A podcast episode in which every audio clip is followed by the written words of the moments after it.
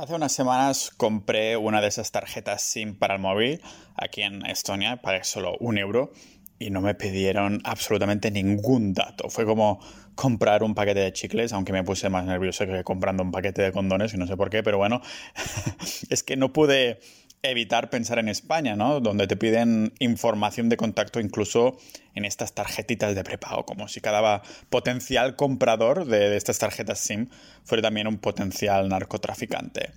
A ver, ¿quién no ha comprado una tarjeta SIM de prepago para irse a las costas gallegas a pasar coca con una lancha?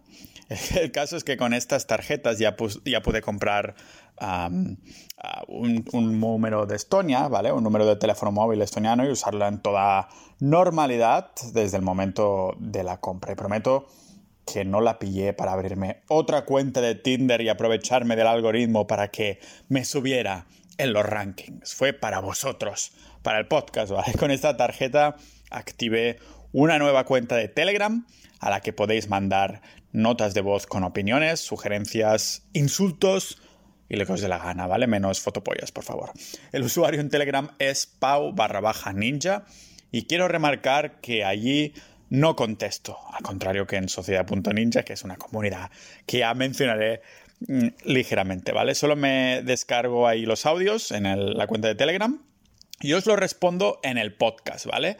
En el capítulo correspondiente del podcast, si son apropiados, porque no me habéis mandado ninguna fotopolla. Espero.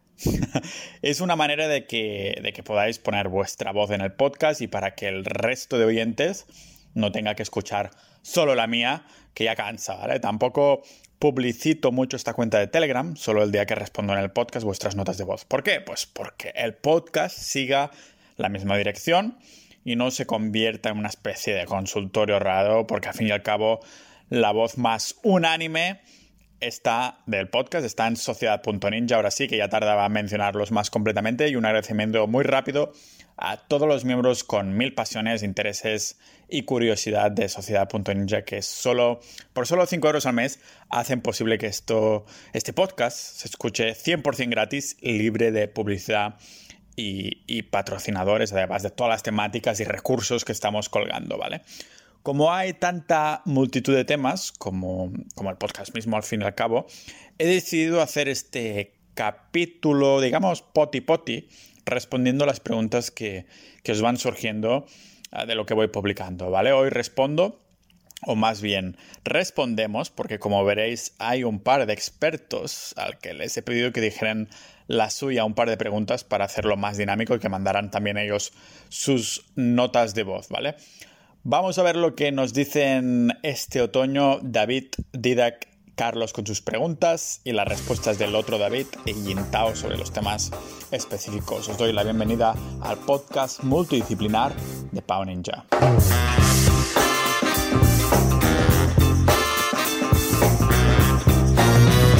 Empezamos con David que mandaba lo siguiente. Buenas Pau, ¿qué tal? Soy David desde Valladolid. Bueno, lo primero, felicitarte por los podcasts, entretienen mucho de camino al trabajo bien cuando estoy en el gimnasio haciendo deporte, te escucho. Y, la verdad que entretienen mucho también y, nada, continúa así. Y bueno, el motivo de mi mensaje es por, ver dos temas que muchas veces cuando te oigo eh, te escucho con el tema de inversiones, el tema de, bueno, Bitcoin y demás, veo que, no has tratado o que no, he encontrado yo. Una era eh, tema de Bitcoin, las altcoins, es decir, hablar un poco de otro tipo de monedas. Que te parecen, qué tal, tipo Ethereum o Ripple o Litecoin, alguna de estas. ¿Qué te parecen aparte de Bitcoin? David, empezamos por partes. Eh, sigo estando en pañales en el tema de, criptos, pero estoy aprendiendo mucho en la comunidad de capitalistas ninjas que, como no, tenemos un canal de criptos de eso mismo, ¿no? Uno de los usuarios más activos y que creo que se, le, lo ha leído absolutamente todo lo que hay por leer sobre criptos y Bitcoin es el usuario Jintao, ¿vale? Le he pedido que te mandara un audio y, hacer yo como de cable conductor con su respuesta. Pero después, lógicamente, también te diré mi, mi opinión. Al fin y al cabo, para esto me has mandado la nota de voz, ¿no? Y esto es lo que nos tiene que decir Yintao. La cuestión es que preferimos centrarnos en la principal moneda que es Bitcoin, pero no se prohíbe el hablar de otras altcoins y nada por el estilo. O sea, si sale el caso, pues se puede hablar perfectamente, como muchas veces se habla de Ethereum y tal, pero bueno.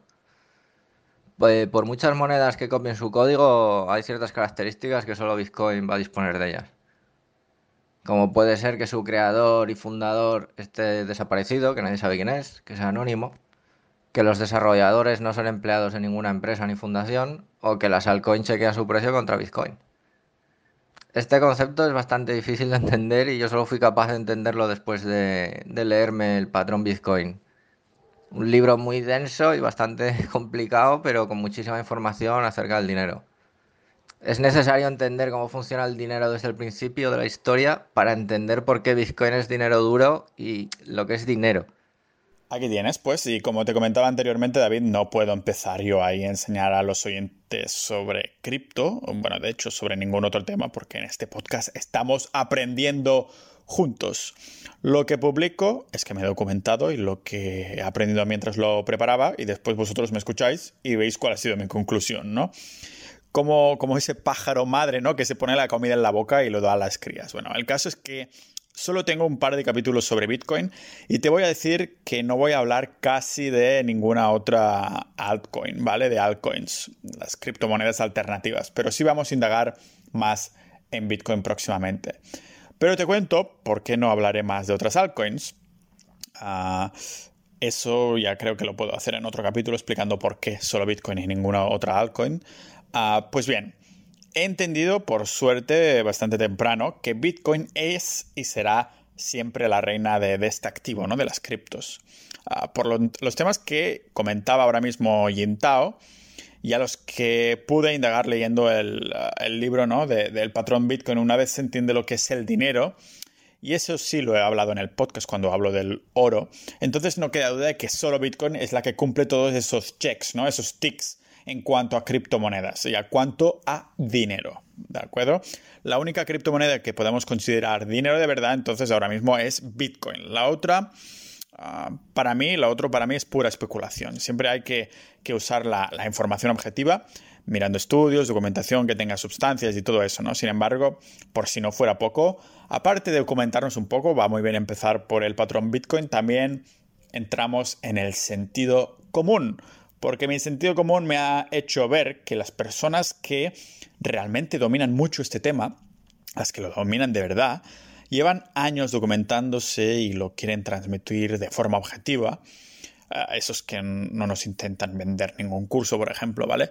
Terminan olvidándose de todas las otras criptomonedas y se centran solo en Bitcoin, eh, que al fin y al cabo es lo que he estado haciendo yo en los últimos meses, comprando cada semana de forma recurrente sin fallar, ¿vale? No puedo evitar recomendarte el capítulo que tengo en este mismo podcast con Lunaticoin, que tiene su propio podcast y solo habla de esto.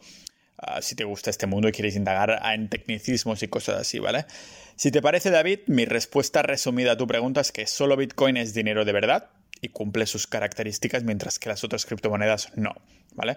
Pero como entiendo que te puede bailar un poco esta, esta respuesta, lo dejamos para un capítulo completo al que te dedicaré.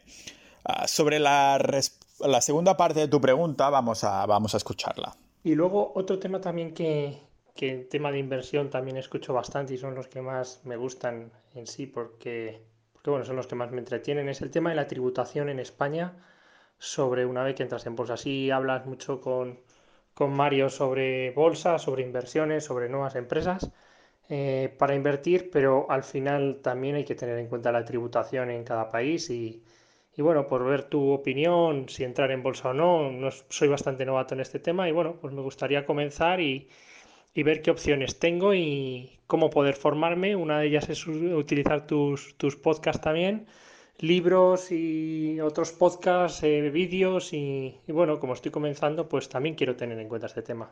Y pues mira, David, ya que has mencionado a Mario, aquí tienes su respuesta.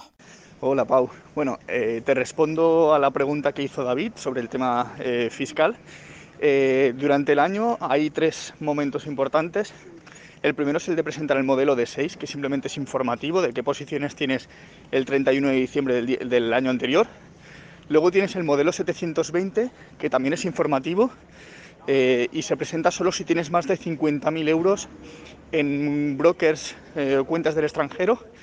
Y luego está la declaración de la renta, ¿vale? La renta es la que nos importa. ¿Qué puedo decir de la renta? Bueno, la renta, la parte de acciones se declara como ganancias y pérdidas patrimoniales con lo que lleva un tipo impositivo del 19 hasta el 23%, ojo, lo digo sin ser fiscalista, es un poco todo lo que he aprendido. Eh, y luego tiene alguna ventaja, como por ejemplo, si declaras pérdidas, tienes hasta cuatro ejercicios para poder eh, compensarlas. O sea en cuatro años, si tú has perdido 3.000 euros en bolsa, eh, puedes recuperarlas. Es importante también eso, declarar las pérdidas justo por esto, porque así los años que ganes puedes compensarlas, ¿vale? es un poco por encima. Creo que hay libros de ingeniería fiscal. Al final yo esto no me lo hago yo, tengo un gestor y casi siempre me recomienda, me, da consejos a veces antes de, terminar el año por si puedo cerrar posiciones en negativo y cosas así, porque así las compensas. Pero bueno, esto sería un poco estudiarlo. Así que nada, un abrazo. Chao, chao. Pues muchas gracias Mario y ya ves David, ah, más claro no puede ser. Mm, sí que es muy resumido, pero aquí tienes un buen resumen de ah, lo que necesitarías, ¿no? las cosas a considerar. Yo, personalmente, ah, vivo en el mundo de UP, David, y en los últimos años invierto solo vía la, la empresa de Estonia para aprovecharme de la tributación al 0% de impuestos, pero entiendo que para la mayoría de residentes españoles esto será mega importante, ¿vale? El tema de los impuestos a la hora de invertir. ¿Para qué, para quieres ganar un 10% en bolsa a largo plazo, no? Ah, si somos muy objetivos, claro, ah, muy positivos, si después de una mala ingeniería fiscal te puede llevar a ganar mucho menos, ¿no? En, esta pirámide de, la inversión, muchos ponen los impuestos como, como el último triangulito, ¿no? La última cosa a la que preocuparse. yo ah, he decidido poner esto como base. ¿Ha sido lo correcto? Creo que solo los años lo dirán, ¿no? Con el tiempo. Pero me asusta ver lo que, que he ahorrado ya, o más bien lo que no he pagado de impuestos y por lo tanto es dinero que he ganado. Ah, ya lo decía el abogado José Sancha de Andorra en uno de los episodios de este mismo podcast, decía, y es un tuit que he publicado hace poco, que el español medio trabaja medio año para el Estado español y el resto para provecho propio. ¿Hasta qué punto esto de trabajar 177 días para el Estado es confiscatorio, ¿no? Pero, para alegrar un poco estas penas eh, y volviendo también a esta fiscalidad con la, con la pregunta de, Didac, vamos a tratar un poquitín de longevidad ahora con la pregunta de Carlos, eh, que también es miembro de Capitalistas Ninjas como de Sociedad Ninja, de los dos, para dar soporte al podcast. A ver qué nos dice Carlos. Hola Pau, saludos de un capitalista ninja. Mi pregunta está relacionada con tu blog inmortalidadhumana.com he estado echando un vistazo a la información que está ahí publicada y tenía la, duda y curiosidad de saber si estás tomándote todos los suplementos que, que comentas, la NMN, el resveratrol, la vitamina D, la K, etcétera, o si conoces de alguien que lo lleve tomando un tiempo y que nos cuente si está experimentando algún tipo de, de cambio o mejora o esto es muy a largo, largo plazo. Pues nada más, un saludo.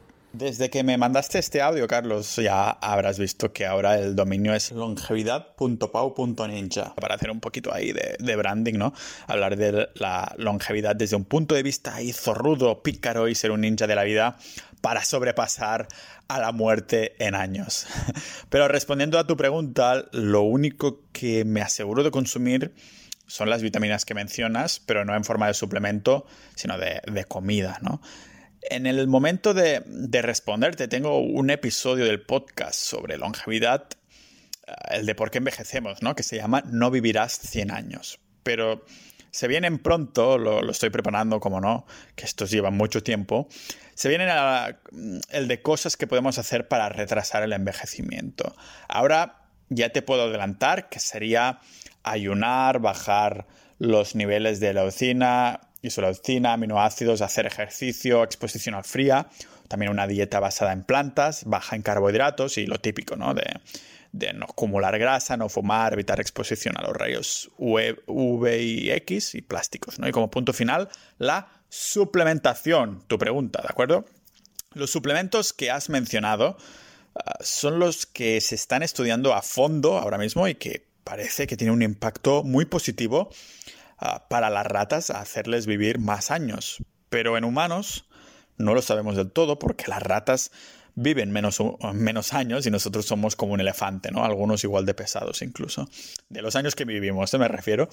Uh, pero que vivimos un montón de años y, no sabemos si realmente los resultados de laboratorio de ratas se pueden extrapolar a nuestras vidas humanas, ¿no? Para mí los suplementos de la longevidad son como lo, los del gimnasio, los suplementos del gimnasio, ¿vale? Antes hay que preocuparse de tener las bases del mm, entrenamiento a rajatabla, como una buena dieta, sueño y entreno, ¿vale? Lo mismo con esto de la longevidad. Hay que tener a rajatabla el ayuno, la exposición al frío, el estrés, la dieta basada en plantas, básicamente. Aún así, este mundo de, de longevidad es hay que decirlo, tan emocionante como nuevo. Y uno de los suplementos que mencionas, el gramo de metformina, es potente hasta el punto que se lo toman los diabéticos de tipo 2. Así que, respondiendo a tu pregunta, no. De momento no me tomo ninguno de los otros suplementos, pero tengo intención de probarlos, a ver qué tal, eh, cuando me asiente por ahí en alguna casita en cuestión de dos años o así. En este tiempo quiero documentarme más y documentaros a vosotros, claro. Me preguntabas, Carlos, si conocía a alguien que se los tomara y la única persona que sé que se los toma, aunque no lo conozco personalmente, es el propio David Sinclair, del que ya he hablado en el podcast. Es el biólogo de la longevidad por excelencia, ¿vale? El más mediático, para decirlo así. Lleva años tomándoselo todos, todos estos suplementos diariamente y si lo has visto en alguna entrevista, el tío tiene 50 años y parece que tenga 10 menos, ni un pelo gris. Ahora bien, ¿hasta qué punto esto es cuestión de, los suplementos o cuestión de, vamos a llamarlo, un estilo de vida longevo, ¿no? O longevo, longevo, no sé cómo se pronuncia. Es lo que tiene la longevidad, ¿no? Que no es una mm, ciencia hipócrita, para descubrir si podemos vivir muchos más años. Se necesitan muchos años de investigación para ver si estamos en el camino correcto, desgraciadamente, ¿vale? Y terminamos volviendo a la fiscalidad para ver qué nos comenta David con su pregunta. David, perdón, David era ahora, ¿no? Ah, no, ahora era Carlos. Ostras, tantas preguntas, en verdad solo respondo a tres. Estamos con Didac, a ver qué nos dice Didac. Buenas, Pau. Eh, desde hace un tiempo me surge una duda ya que bueno, siempre hablas de crear compañías en diferentes sitios y me extraña que no nunca comentes o no se os haya ocurrido a, tu asesor eh, el hecho de montar una LLC en Estados Unidos con las diferentes ventajas que tiene.